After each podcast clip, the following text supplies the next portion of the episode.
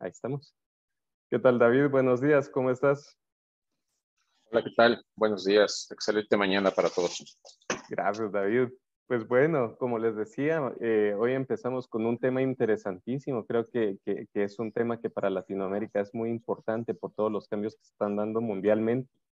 Y hoy para hablar de este tema tenemos a, a nuestro querido amigo David Merino ah, para platicarles un poquito, de, un poquito de David.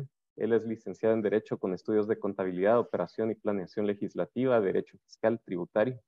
Eh, es, eh, es máster en Docencia Jurídica, máster en Impuestos y doctor en Ciencias de lo Fiscal, con postdoctorado en Diseño de Estrategias de Crecimiento Empresarial, eh, entre otra serie de, doctorados que, que, ostenta David.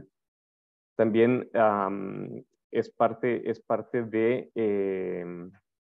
del área anticorrupción y prevención de lavado de dinero para entidades federativas por la Cámara de Diputados Federal.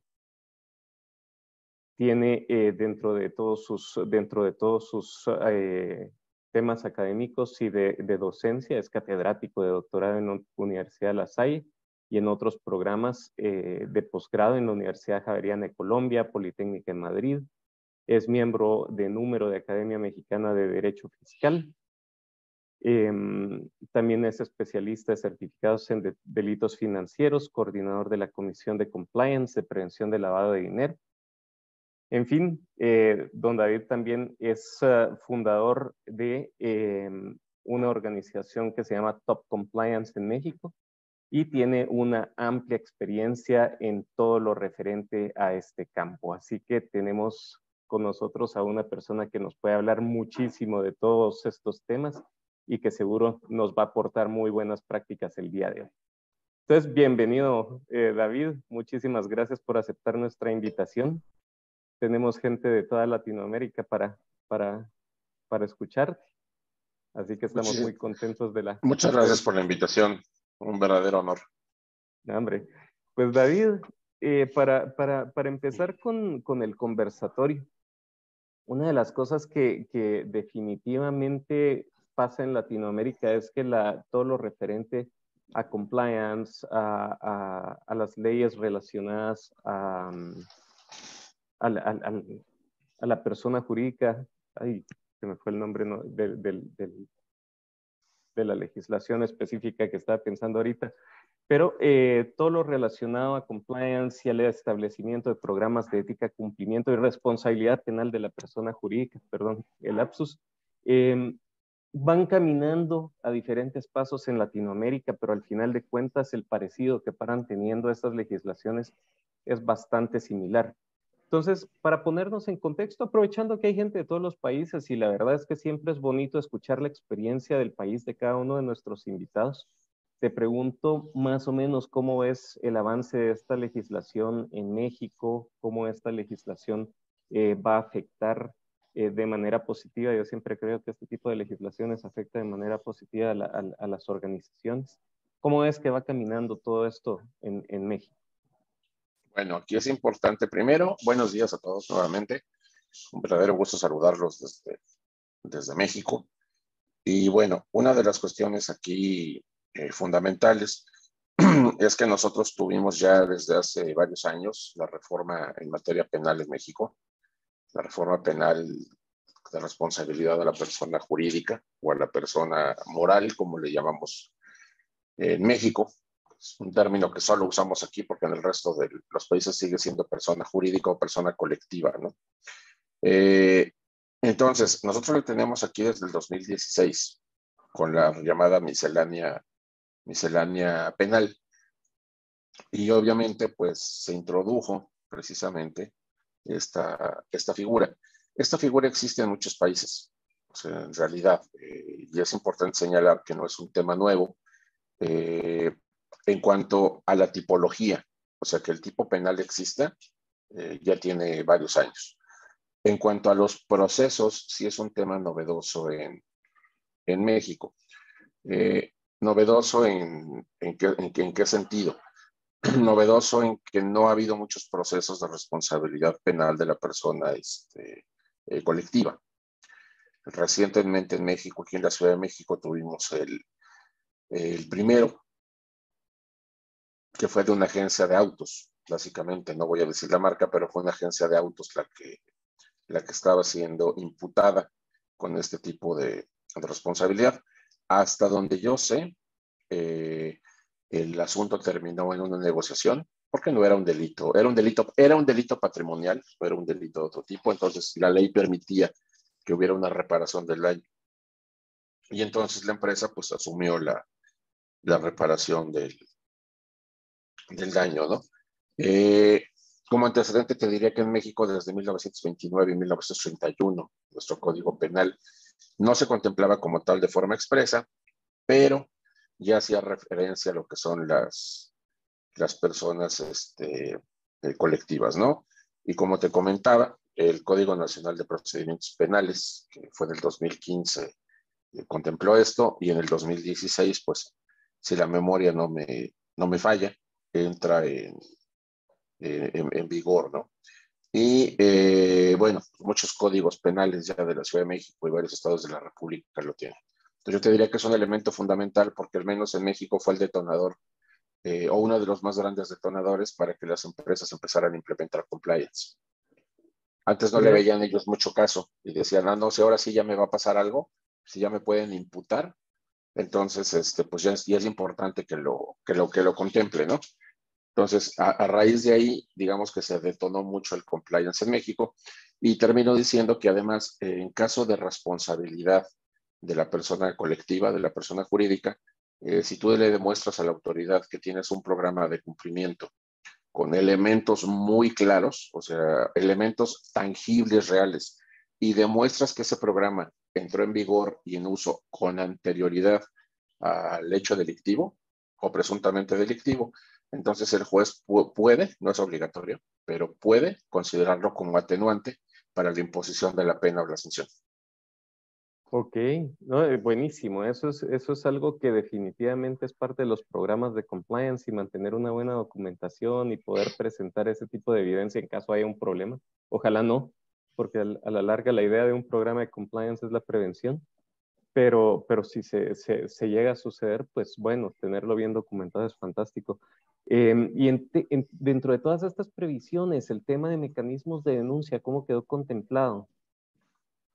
Bueno, eh, aquí tenemos, y aquí te preguntaría a qué tipo de denuncia te refieres. Interna la organización, obviamente toda la parte, obviamente toda Porque la, otra es la penal, ¿no? Sí, exacto, pues va por default en todos los, esos temas, pero... Mira, en denuncia interna aquí es importante, la responsabilidad penal de la persona jurídica en nuestra legislación eh, solo aplica si existe una denuncia ante la autoridad. Es decir, o sea, tiene que haber una sentencia o una resolución de parte de una entidad gubernamental, o sea, de la autoridad, a efecto de que te puedan imponer la sanción. A nivel interno, digamos, bueno, pues existe la línea ética, existe la línea de denuncia o, o línea de comunicación o como cada quien le denomina. Y bueno, tú ahí envías tu comunicado, ¿no? Tu comunicación. Eh, y obviamente pues hay un proceso. Este proceso debe estar bien estructurado, bien estandarizado, bien señalado. Y al final una resolución, pero esa resolución en realidad es una resolución de carácter interno.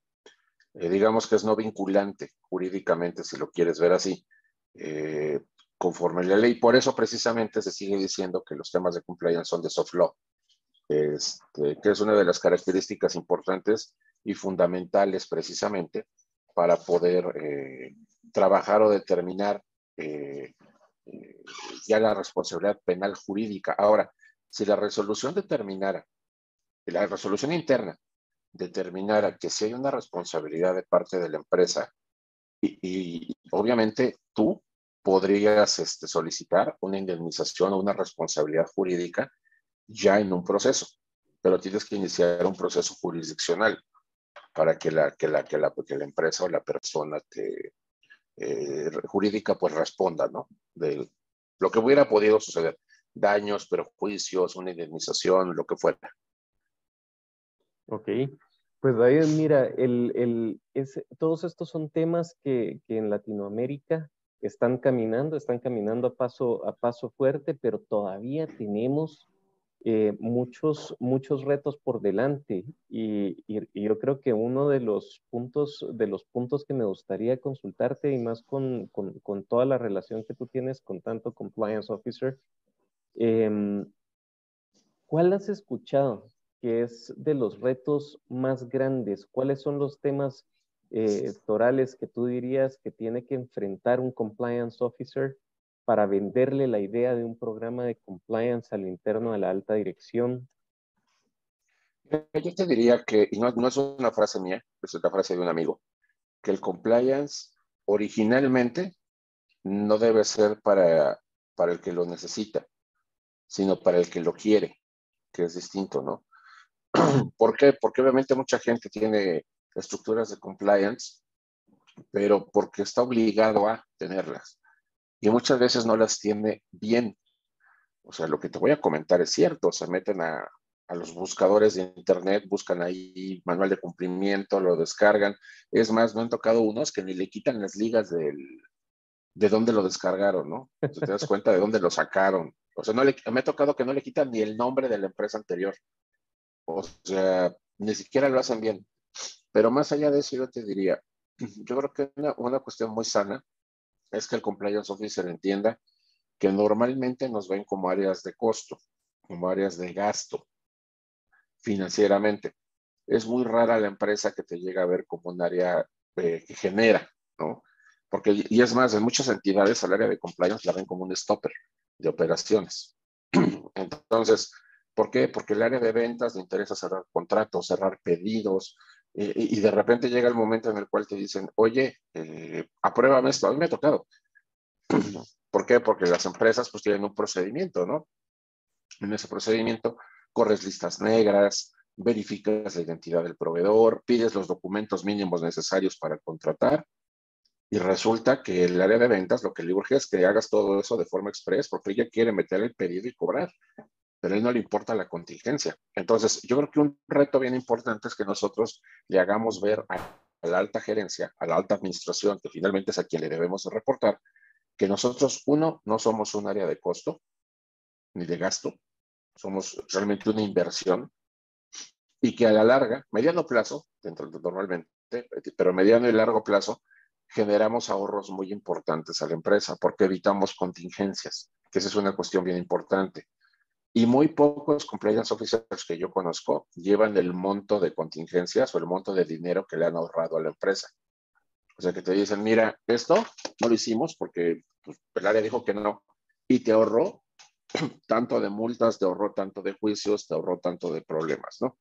Y la otra es que a nivel internacional, el programa, hay una, las normas de información financiera, las NIF, que antes eran los PSGA, los principios de contabilidad generalmente aceptados, la C8, que aplica en todo el mundo, te habla de los activos intangibles y te especifica que un activo intangible es algo desarrollado por ti o uso utilizado por ti que te genera un valor, que tú lo manejas, que tú lo controlas y que te da una ventaja competitiva sobre tus clientes. La realidad es que el programa de compliance, bien hecho por alguien que lo sepa hacer, con un procedimiento adecuado de investigación, con una buena implementación, cumple con esos requisitos. Y al cumplir con esos requisitos, en automático se convierte en un activo intangible fiscal y financiero. Y por lo tanto tiene valor. Ya luego, si quieres, hablamos de cómo se le da el valor ah, y cuánto vale. Pero eso se impacta en estados financieros y mejora el estado de posición financiera de la empresa. Y en algunas legislaciones, no conozco todas las del continente, pero conozco algunas que son, son muy parecidas. Eh, puedes hacer deducible para efecto del impuesto sobre la renta un porcentaje del valor, porque el activo intangible es cargo gasto diferido y ese cargo gasto diferido es inversión. Entonces, la implementación del programa de compliance, además, que le ayuda a la empresa a poder disminuir sus impuestos y mejorar su estado de posición financiera. Oye, no, esto me suena a tema, a tema para otro día. Creo que, que ya date por invitado para, para que platiquemos de ese tema, porque es interesante. Oye, mira, y, y, del otro, y hablando del otro lado, porque, eh, porque de los dos lados, de, porque eh, justamente en la ecuación que estábamos platicando ahorita de, de, de, cómo el compliance officer debe de, buscar cómo venderle al, al, a la alta dirección, a la junta directiva, los beneficios de los programas de compliance, otra de las cosas que he visto es los miedos que tienen las juntas directivas muchas veces y la alta dirección de establecer los programas de compliance. Muchas veces los ven como una amenaza o como, como, como un tema que, que, que bueno, que no, no, necesariamente va a ser de total beneficio para la organización. ¿Qué, qué, ¿qué, ¿Qué, crees tú que está pasando ahí? ¿Qué es lo que no hemos logrado venderle bien a la alta dirección para que tengan esos miedos? ¿Y cuáles miedos son los que más identificas tú normalmente? Fíjate que hay dos temas ahí muy interesantes que, comentaste. El primero, eminentemente, tiene que ver con que a las administraciones en ocasiones, a, a la alta dirección, no le llega a, este, a gustar la implementación de un programa de cumplimiento. Uno, porque no saben qué es. En muchas ocasiones confunden el programa de cumplimiento con el auditor interno, o con el auditor financiero, o con el auditor forense, ¿no? No es así. O sea, los oficiales de cumplimiento deben tener eh, ciertas habilidades, habilidades muy particulares que no son técnicas, habilidades de gestión. Eh, y ese es un tema bien importante. Debemos reconocer también que es por personalidades ¿no? y experiencia de vida. Hay personas que, por ejemplo, ni siquiera pueden tener una charla por Zoom, como tú y yo estamos hablando, porque se ponen muy nerviosas, eh, no empiezan a estructurar las ideas, etcétera. Pero bueno, en el caso nuestro, ¿qué sucede? Podemos hacerlo porque nuestra personalidad lo permite. Entonces, yo sostengo que son herramientas de algo que yo denomino alta dirección para oficiales de cumplimiento, que además es marca registrada. Este, y, que es que es en serio, tenemos unas charlas que son de eso y, y sí las registramos porque nos gusta el nombre. Pero son estas habilidades que no, no te enseñan a implementar un programa. Te enseñan presupuestos, porque dirigir un área de compliance requiere saber que tienes un presupuesto, saber que vas a ejecutar un presupuesto y que tienes que dar resultados con ese presupuesto. Segundo, eh, implica relaciones humanas, implica comunicación, implica manejo de equipos, implica manejar un balance scorecard, por ejemplo, este, eh, KPIs, eh, etcétera. Son muchos temas que eh, Roy, por ejemplo, en tu área, que, normalmente no nos enseñan. Entonces, uno, el oficial de, de, cumplimiento debe saber venderse así y vender el área. Y segundo, yo te diría que no les gusta porque de repente parecen muertos en el closet. El oficial de cumplimiento pues tiene que hacer un programa de cumplimiento que al menos aquí en México tenemos el artículo 25 de la Ley General de Responsabilidades Administrativas, que con sus fracciones, siete fracciones, nos señala los requisitos mínimos que debe tener un programa de compliance. Y un punto fundamental es que el compliance officer debe conocer la operación de la empresa. Y el tema es que muchas veces cuando estás implementando el programa de compliance, pues salen muertos del closet. De repente cosas que no sabían la empresa o que sabía, pero se había hecho como que no estaban ahí. Y eso llega a incomodar. Y también llega a incomodar a otras áreas. ¿no? Y, y, justamente ahí es donde entra el tema de los mecanismos de reporte, la línea ética, ¿verdad? Que también cuando empiezan a ver que empiezan a entrar las denuncias, empiezan a darse cuenta que de verdad habían muertos dentro del closet. Sí, una, una parte fundamental, yo siempre lo digo, mira, afortunadamente, ahorita, te voy a contar una experiencia, no te puedo decir con quién, no, no, pero yo ahorita estoy implementando el programa de compliance más grande del continente. Eh, es un programa que se, está estructurando para más o menos 4 millones de empresas. Es un macro programa. Y una de las cuestiones bien importantes que tuvimos que hacer es que la gente entendiera, la gente de la entidad, o sea, que es la que, digamos, eh, la entidad madre de, todo, de, de, de, hacia donde permea todo, entendiera que el programa de cumplimiento es para ellos, para los colaboradores que eso no, nunca lo decimos. A ver, todo el mundo cree que el programa de compliance es para las empresas. No es cierto. O al menos yo así lo he visto siempre. Los programas de compliance son para los colaboradores y los integrantes de las organizaciones. Porque una empresa es tan fuerte o tan débil como lo es su, su equipo de trabajo. Entonces, aquí hay un punto fundamental. Tienes que hablar persona con persona, que es parte del programa de compliance, el socializar, porque una cosa es capacitar y otra cosa es socializar el programa. tienes que socializar el programa y explicarles que los beneficiados son ellos, que hay una línea ética o una línea de denuncia en la cual ellos pueden manifestar lo que consideren. Inclusive hay empresas que nos dicen, oye David, es más, yo no quiero que sea una línea de denuncia, yo quiero que sea una línea de comunicación. ¿Por qué? Porque si a alguien se le ocurre una idea, que ahí la ponga. Hay gente que de repente dice, oye, este proceso está espantoso. Yo vengo de tal empresa donde lo hacemos diferente. Y no es una denuncia, es un tema de mejora. Y entonces ocupan la línea de denuncia, o sea, lo que originalmente era el software de la línea de denuncia, como una línea creativa, donde también ponen cosas buenas, que eso es un, tema bien importante. Yo siempre he dicho que, y eso fíjate en Twitter y fíjate en Facebook y demás, ¿no? Eh, te voy a poner un ejemplo muy rápido. Nosotros, yo tengo estas ojeras de perro el día de hoy. Digo, de por sí tengo, pero hoy, porque ayer me dormí a las 4 de la mañana, dormí como 3 horas, más o menos hoy. Eh, ayer le abrieron el carro a mi hijo. Salió de la universidad, se metió a un centro comercial y en el estacionamiento del centro comercial le abrieron el auto, le sacaron el backpack y se llevaron su computadora, su iPad. Mi hijo está a punto de terminar ingeniería mecatrónica. Entonces, este, se llevaron todo, o sea, completo. Eh, afortunadamente tiene seguro el, equipo y fuimos al Ministerio Público a iniciar la denuncia por el robo, ¿no? Te lo cuento porque en redes sociales normalmente te quejas. Si tú te fijas, mucha gente se queja de cosas, pero nunca felicitas. Es muy raro.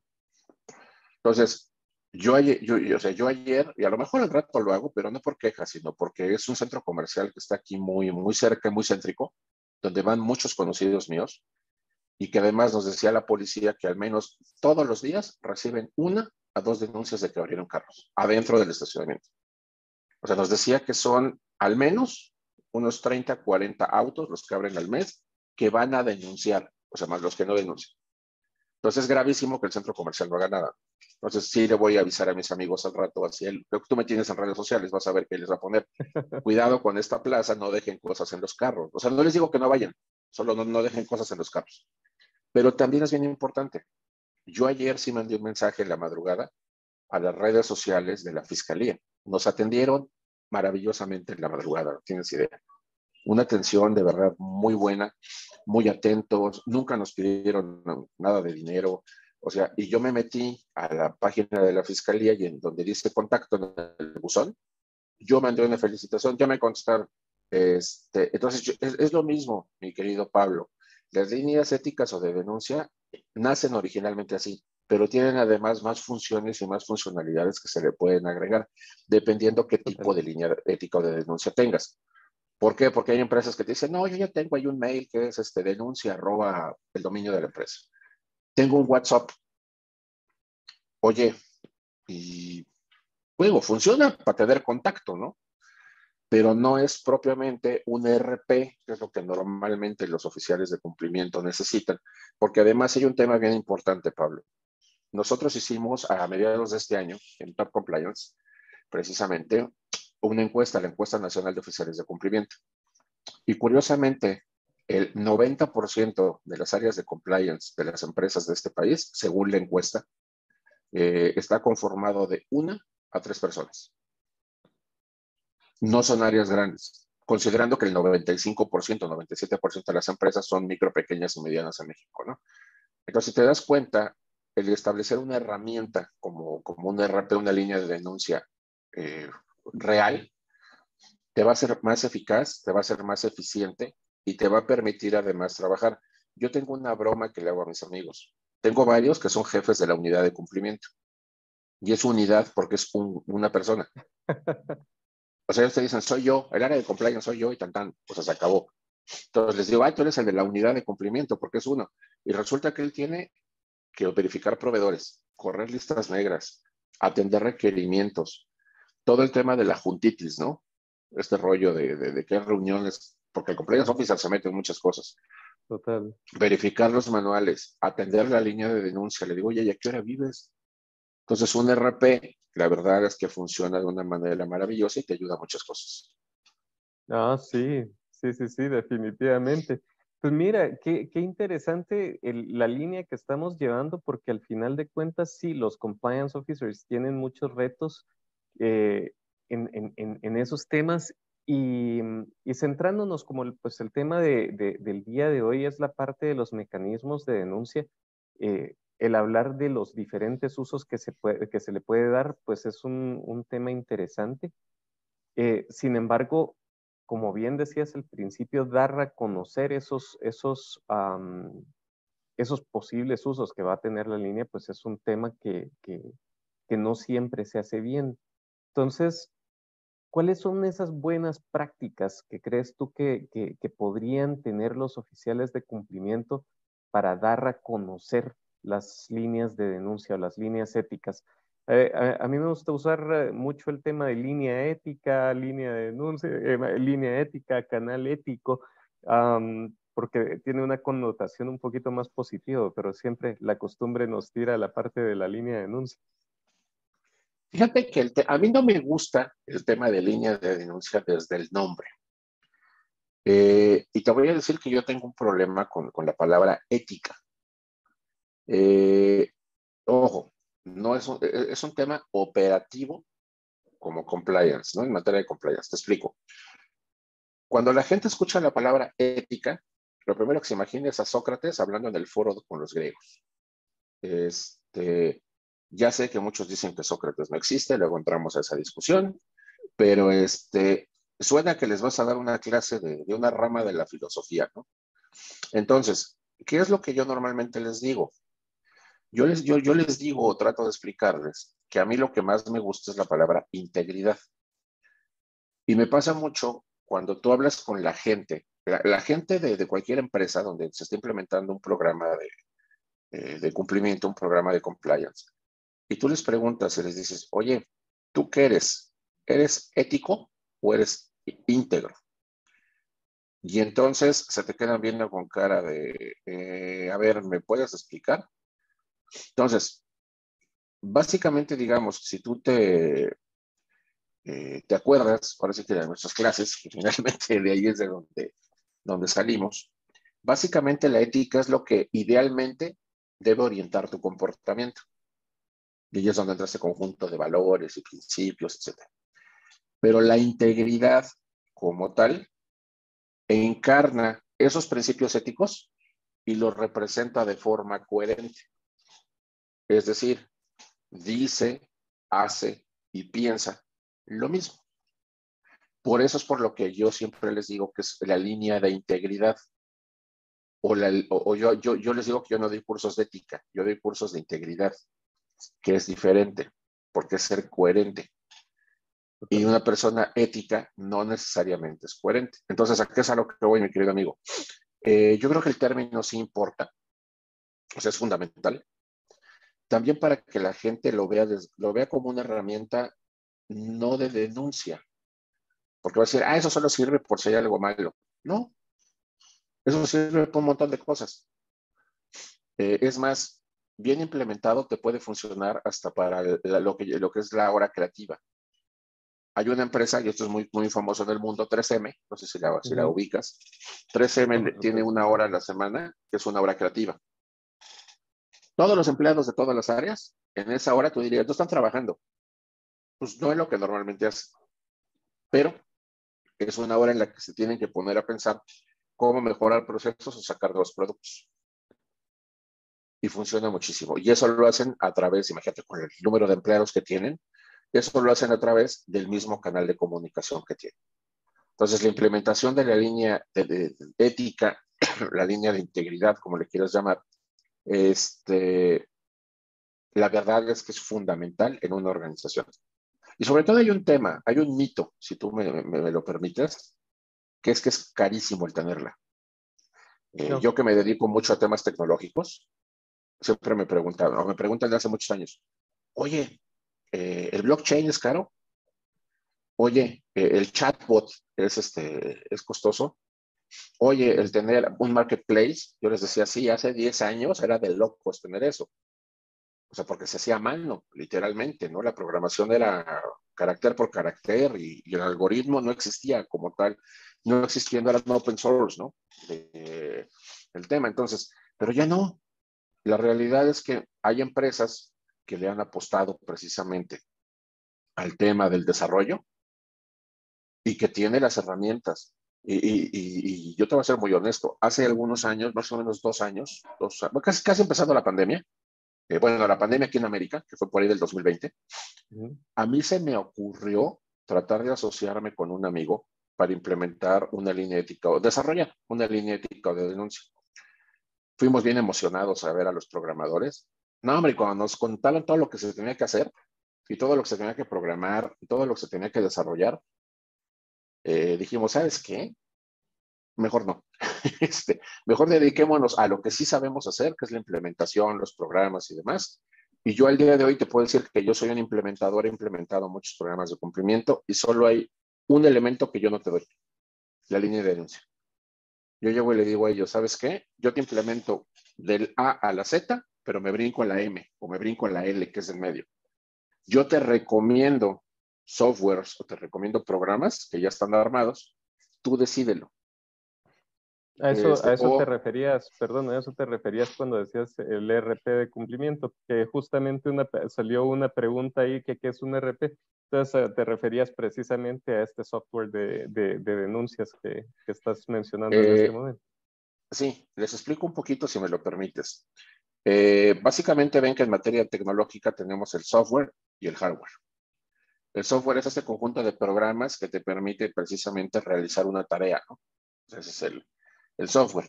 Pero si nosotros nos vamos a, tipos específicos, digamos, de, software, pues uno de los temas más importantes, pues es obviamente el ERP. Así se le llega a conocer. Hay softwares de ERP de muchas cosas, enfocado sobre todo a temas de, productividad. Ahora, básicamente el, el ERP es un software que te ayuda a enlazar una multiplicidad de actividades, pero que al mismo tiempo te permite administrar el flujo de información que hay entre ellos. O sea, puedes tener varios usuarios, te da alertas, te permite almacenar este, información, este, te maneja las fuentes de donde vienen precisamente los datos, te permite, obviamente, lo que es eh, el, tener además el almacenamiento y la fuente de confianza. Entonces, es a lo que me refiero propiamente a lo que es, este, ¿qué significa RP? Es un Enterprise, eh, perdón, mi inglés es malísimo, ¿eh? Este, pero es el, el Enterprise eh, Resources eh, Program. Planning, perdóname, planning. Entonces, eso, ese es precisamente el, el RP. Y en materia de cumplimiento, algunas empresas han desarrollado softwares que son precisamente administradores, porque son software de administración, en materia de, línea ética o línea de denuncia. Buenísimo. Ok, entonces veamos, haciendo un poquito un resumen de lo que decías. El tema, me gustó mucho el tema de, hablar de la línea de integridad, me gustó mucho también el tema de lo que decías, buscar una herramienta. Em, tengo, tengo la tentación de hacer anuncio, pero no lo voy a hacer. Eh, y el tema de em, y el tema ahorita de, de valerte de, ese, de, de, esa tecnología. ¿Cuál sería otro consejo que le darías, que le darías a los, a los, a los um, compliance officers para, para la buena implementación de esa línea de integridad? Me gustó tu término. Que sean humanos. Eh, hay un tema también importante. La digitalización hace que seamos cada vez menos, menos humanos y más dependientes. Eh, casi todos tenemos una cosa de estas, un teléfono. Y yo siempre les digo que esto llegó a sustituir 50 cosas, porque llegó a sustituir la cámara, la agenda, la videograbadora, este, el teléfono, muchísimas cosas que tenemos aquí, la alarma telefónica, todo. Este, perdón, el despertador para las mañanas, etcétera. La televisión también ya lo sustituyó esta cosa. Entonces, ¿a qué es a lo que voy? Dependemos de la tecnología. Es más, yo les haré una pregunta. ¿Cuántos teléfonos se saben de memoria? Yo me sé como tres. O sea, me sé la casa de mis papás, que sigue siendo el mismo desde hace 50 años, y que me hicieron aprender de chiquitito por si me perdía. Me sé mi celular, el de mi esposa, y creo que el de la oficina. Me sé como cuatro. ¿A qué es a lo que voy? Sí, ¿a qué es a lo que voy? Se te pierde el celular y pierdes la vida. Entonces, ¿qué sucede? Y ahí viene la parte interesante. El compliance officer no debe depender de la tecnología. Es una herramienta, pero la tecnología, yo soy de los que sostiene que no va a sustituir al compliance officer. O sea, tú tienes que manejar el software, no el software te tiene que manejar a ti. Entonces, ¿qué es a lo que voy? Parte importante del compliance program, repito, es platicar con la gente, es el poder trabajar con la gente. Eh, yo hace poco tuve aquí en México la visita de un compatriota de ustedes, eh, de una empresa muy, muy grande allá en, Guatemala, que es filial de una empresa mexicana. Y él me decía que él tiene la costumbre de, de que al menos una vez a la, a la, semana, él va a las plantas. Tienen varias plantas, dos, tres ahí en Guatemala. Y se pone a recorrer, y se pone a platicar con la gente oye, ¿cómo te ha ido? ¿Cómo va el tema? Este, ¿Cómo va aquí? Y que al principio lo veían como el chismoso, ¿no? O sea, como que no le digan nada porque este es el, el, compliance officer.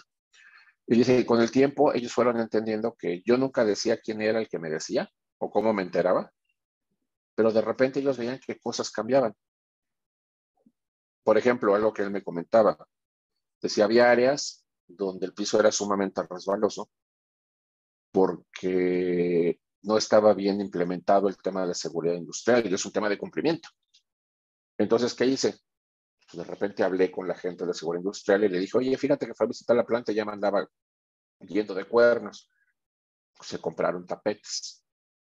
O sea, son cosas bien sencillas, pero la gente dijo, oye, nadie se enteró que yo que tengo mis tapetes, ¿no? Otra que me contó de uniformes, que había gente, o sea, la empresa por política da uniformes una vez al año pero en ciertas áreas se desgastan mucho más. Entonces, también el tema, oye, ¿por qué tu uniforme está así? Es un tema de, cumplimiento, de estar bien presentado, ¿no? No, pues es que es el único que nos dan y pues se acaba. A ver, déjame ver. O sea, ese tipo de cositas te vuelve humano, te acerca con la, con la, con la, con la organización y además justifica también una muy buena parte de lo que haces. Yo les digo que un compliance officer no puede ser de escritorio tiene que saber operar dentro de lo que, se está haciendo. Entonces yo les daría ese, segundo consejo. Mira, yo les diría, a ver, ser compliance officer requiere, uno, que te guste compliance. Dos, tener ciertas habilidades que si no las tienes, las tienes que desarrollar. Porque, repito, el compliance officer tiene que venderse él y vender el programa y vender el área. Tiene, tiene que hacer que los directores de área entiendan que no es su enemigo, que al contrario, te voy a ayudar y que si seguimos el, pipeline del proceso, va a funcionar maravillosamente esto, ¿sí? Pero también tienen que entender que es el custodio precisamente. Les digo yo que es como en las películas de los Avengers, ¿no? Es el que tiene la llave para entrar al mundo al que quieres entrar. Si el compliance officer te dice que no, eh, pues no entras. O sea, tan, tan. Porque él está cuidando la entidad, está cuidando la empresa este, que es muy distinto a lo que hace un contralor interno. Entonces, y, repito, entre más herramientas le des al compliance officer, mejor va a ser. Entonces, mi tercer consejo sería, aprendan temas digitales, pero no dependan de la tecnología. Está silenciado, Pablo. Gracias, gracias. Y dándole vuelta al, al, a, la, a, la, pregunta ahora, ¿qué le recomiendas? ¿Cuáles serían esos, esos tres puntos que le, que le dirías al denunciante? Para que utilice, a la persona que reporta, para que utilice la línea. Mira, si el programa está bien implementado, va a tener un mecanismo de protección. Y, y, no porque sea él. Digo, todas las personas somos especiales, ¿no? Pero digamos que se va a sentir como en el programa de protección de testigos de, la no de, los, de los alguaciles de Estados Unidos, ¿no? Este, el tema es, Y esta es una pregunta que yo le hago mucho a los cumpleaños officers. Les digo, a ver, ¿el mecanismo de denuncia debe ser anónimo o no? Y ahí tenemos una diversidad de opiniones. ¿eh? En muchas empresas te dicen, si me llega una denuncia anónima, no lo investigo. Así, tajante. En otras te dicen, depende que esté denunciando, porque también esa es una parte importante. Y depende de quién le investigue, mi querido Pablo. Yo conozco de, de, las dos. Entidades donde es el oficial de cumplimiento el que recibe la denuncia y luego se informa al comité de ética. Y entidades donde la empresa te dice, no, yo quiero un tercero que es el que reciba las denuncias e investigue, para que no haya ningún conflicto de interés con alguien interno de la empresa los dos sistemas finalmente pues, pueden llegar a funcionar eh, en mayor o menor medida. Ahora bien, eh, el mecanismo de la línea ética o de la línea de denuncia, al final tiene que contemplar la protección del denunciante. Eh, yo siempre les decía, y esto fue real, tiene años, pero fue real, no estaba tan avanzado el tema digital. Ahí me tocó ir a una empresa donde sí tenían un buzón de estos físicos donde tenían unas papeletas y tú lo echabas, ¿no? Y de repente lo abrían cada semana y aparecían tickets de compra, clips, basura, lo que quieras, menos una denuncia. Entonces de repente me dijeron, oye David, es que no está funcionando. Entonces fui físicamente a la empresa y dije, oye, ¿dónde está tu buzón? Le digo, tu línea ética es un buzón, está bien, cada quien su estilo. ¿Dónde está? Tú nos dijiste que en un lugar donde pues, pues, estuviera a la vista. Pues sí, porque ¿por qué tienes un buzón si nadie lo ve, no? Lo pusieron en el comedor, exactamente en medio. Ay, no. Entonces, era obvio que nadie lo iba a usar porque, pues, mira, mira, ahí va, ahí va. ¡Ay, bolechó! Chismoso, sapo. Pues no. O sea, hasta esas cosas importan. Entonces yo les dije, a ver, ¿qué parte no entendieron de todo lo que les expliqué, no? Se cambió el buzón de lugar y ya, funcionó, fue una maravilla. Pero acá es a lo que voy. Desde cómo se hace la denuncia, desde el, método en el que se va a usar, es importante. Muchos me dicen de repente, oye David, fíjate que nadie denuncia nada eh, por WhatsApp. Le digo, no, y no lo van a usar. ¿Sabes por qué? Porque, porque en el WhatsApp tienes que para mandarlo necesitas dar tu número. Pues te vas a enterar quién es o puedes investigar se han migrado a Telegram, por ejemplo, o estas plataformas que no ocupas un número, sino un usuario, y funciona. O sea, ¿qué es a lo que voy? El mecanismo de protección debe de estar desde el diseño. Ahora, es importante, también esto es muy importante. La gente tiene que entender que al final del día tenemos que saber quién está denunciando. A mí me ha tocado de las dos. Me han tocado investigar temas de denuncia por temas serios, por cuestiones muy serias, anónimas. Pero cuando utilizan un ERP, principalmente porque puedes adjuntar eh, documentos, te adjuntan documentos tan claros que no te queda duda que aunque no, no sabes quién fue, es real lo que te está diciendo. O puede haber una alta probabilidad de que sea real. Nos ha tocado que nos adjuntan este, facturas, invoices, que nos adjuntan transferencias bancarias, correos, o sea, eh, impresiones de pantalla de correos. Entonces dices, oye, híjole, no sé quién fue, pero algo está pasando. O sea, estas son documentación interna de la empresa y este sí existe y este señor también existe y ese pago pues sí se hizo. Entonces, te digo, e-, ese mecanismo es súper importante y algo fundamental es que la gente vea que algo sucede. ¿A qué me refiero? Hubo una denuncia y hubo un resultado, que puede ser responsabilidad o no, pero algo sucedió. Que eso es fundamental, porque otra gente, de otra forma, la gente no va a tener el incentivo de denunciar, va a decir, ¿para qué lo hago si no pasa nada? Totalmente, de acuerdísimo contigo. Y mira, aprovechando, nos quedan 10 minutos y, entraron un par de preguntas, ya una de ellas ya la contestaste, que es toda la parte del, del sistema, del sistema automatizado. Eh, sin embargo, hay por aquí, por ejemplo, una persona nos preguntó quiénes deberían integrar la, comisión para conocer las quejas y denuncias. Mira, yo lo que te diría, eh, voy a hablar de experiencia personal, ¿eh? Total. Esto, esto, esto ya lo he contestado y luego salgo ahí este, con que no están de acuerdo. Muy válido. En mi opinión, ¿sí? Deben de ser entre tres y cinco personas, no más de eso, porque más de eso es un mercado. O sea, es bien complicado que la gente se ponga de acuerdo. Entonces, yo te diría, tiene que haber alguien de la alta dirección.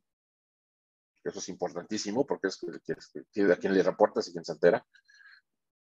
Tiene que haber alguien de, la base trabajadora de los colaboradores, porque en muchas ocasiones hay sindicatos, en otras ocasiones no. Pero eh, un tema bien importante es que debemos cuidar algo que se llama percepción. La percepción lo es todo. Es como esta charla que tenemos. ¿sí? Ustedes creen que yo sé compliance y que estudié. No es cierto, solo doy esa percepción. La verdad es que vi muchos tutoriales de, YouTube y no más repito lo que veo. Eh, obviamente los, los tutoriales eran de, éticos global. Entonces, gracias, gracias. El, el punto aquí importante es la percepción. Si tú no tienes un representante de los trabajadores, se puede dar la percepción de que la alta dirección maltrata a los trabajadores o le da preferencia, protege a los jefes. No sé si has escuchado esa frase, ¿no? Total. Entonces, este, eh, los colaboradores somos este, consumibles, somos prescindibles. Entonces, protegen a, los jefes. Entonces, para evitar eso, hay uno de los trabajadores. Y aquí viene un tema bien interesante, que es una pregunta también que hago mucho. ¿El compliance officer debe formar parte del comité de ética, sí o no? Y es una cuestión bien, bien, bien interesante. Algunos consideran que no, otros consideran que sí. Eh, dicen por ahí que según cómo te haya ido en la feria, es como hablas, ¿no? Pero yo te diría, entre tres y cinco. Para mí lo que siempre debe haber es, el ideal para mí en una empresa mediana grande son cinco. te voy a explicar por qué. Alta dirección, jurídico, porque aclaro, muchos de los temas de línea de denuncia o línea de integridad terminan judicializados. Oye, David, pero no es un delito. No, no es un delito. Pero en ocasiones tienes que despedir al trabajador porque infringió el código de ética y la política de tal cosa, de las que conforman este, la política interna. El tema es que en todas las leyes laborales del mundo, generalmente, bueno, no en todas, pero a ver, generalmente en casi todas, el trabajador es el que tiene el, eh, digamos, el beneficio de, la probanza. El, el, patrón es el que tiene que demostrar la causal del despido. Entonces, un buen proceso con una buena línea ética te permite tener los elementos para decirle, tribunal laboral, sí lo despedí, pero aquí está el expediente de todo lo que se hizo. Y el señor tuvo su derecho a defensa, aportó pruebas, se le entrevistó, hubo un jurado, digamos, que es el comité. Entonces, por eso te digo que para mí es alta dirección, tiene que estar jurídico, tiene que estar capital humano, recursos humanos o como le llamen al, al, área respectiva, un representante de los trabajadores y el oficial de cumplimiento. Ahora, la sanción. Para mí la sanción debe de estar claramente especificada dentro de las políticas. El catálogo, cuando menos. Y el oficial de cumplimiento puede recomendarla, pero no la puede imponer. En mi opinión, quien la impone es la alta dirección. Ok, ok. Bueno, ahí, es un punto de vista muy interesante. El tema de los trabajadores me pareció muy bonito.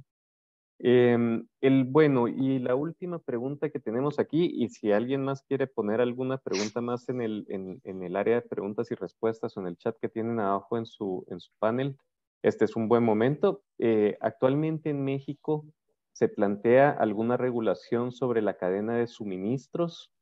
Eh, o en materia de sostenibilidad, yo ahí yo, yo, te diría más allá de, de, materia de sostenibilidad solamente, te agregaría también si hay algún, algún tema ya que esté empujando a las empresas a que su cadena de suministros empiece a adquirir también estos programas de ética? Yo creo que la pregunta planteada también de ese lado podría ser muy interesante. Mira, en México se está empezando a trabajar, y perdón que lo diga así, a poner de moda, que yo espero que se quede, eh, lo que es el ESG, eh, Medio Ambiente, Sostenibilidad y Gobernanza, que además para efectos financieros tiene impacto importante.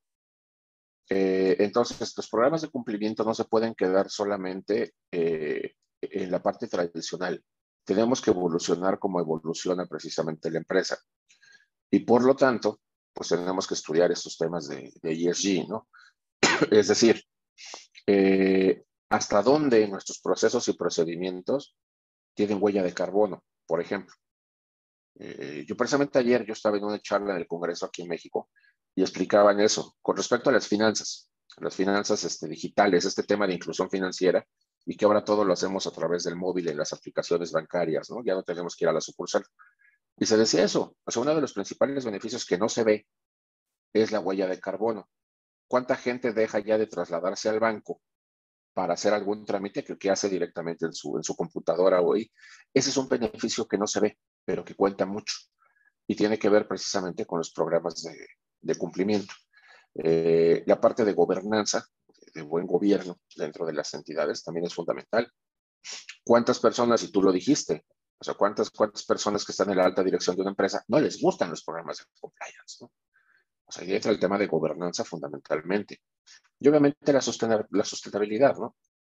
O sea, eso es importante. Eh, todo, ahí sí me atrevo a decir que en todo el mundo ha habido cambio climático, invariablemente. No sé en Guatemala, pero me imagino que es como aquí. De repente la temporada de lluvias ya se alargó, de repente la época de calor hace muchísimo más calor de lo que, de lo que sucedía. Eh, en muchos lugares tenemos ya escasez de agua. Centroamérica creo que no está sufriendo tanto de eso porque tienen muchísimo río, muchísima selva. Pero si te fijas, la parte norte de México y la parte sur, centro de Estados Unidos, está sufriendo brutalmente. Ve la ola de calor en España, por ejemplo. Entonces, ¿a qué es a lo que voy? Tenemos que hacer algo en materia de sostenibilidad. Entonces, y ahí es donde el programa de compliance puede funcionar mucho. Simplemente el tema de teletrabajo, el que tú estés trabajando en tu casa. Yo estoy aquí en mi oficina, que además me encanta, porque tengo un jardincito aquí atrás y hay ardillas. Digo, de repente ver una ardilla en la ciudad es raro, Aquí tenemos dos.